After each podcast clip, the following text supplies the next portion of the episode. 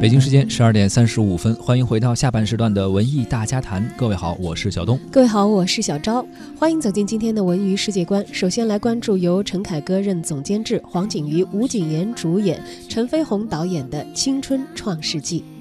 这部电影呢是由王志超编剧的互联网创业题材，目前呢正在拍摄的过程当中。《青春创世纪》讲述了富二代段然和精明的女孩钱茜茜误打误撞进入到电商播主的行业，而且在这个过程当中呢，收获了志同道合的朋友的故事。一行人在逆境当中成长，同时呢也实现了他们的创业梦想。导演陈飞鸿近日表示，因为是网剧又是互联网创业的题材啊，所以在台词的节奏上呢会有所调整，台词的速度可能会是其他剧集的一点五倍左右，目的呢就是突出互联网行业的快节奏。总编剧之一的王志超也表示说，该剧呢最让他感到兴奋的就是聚焦了电商播主这个新兴的群体。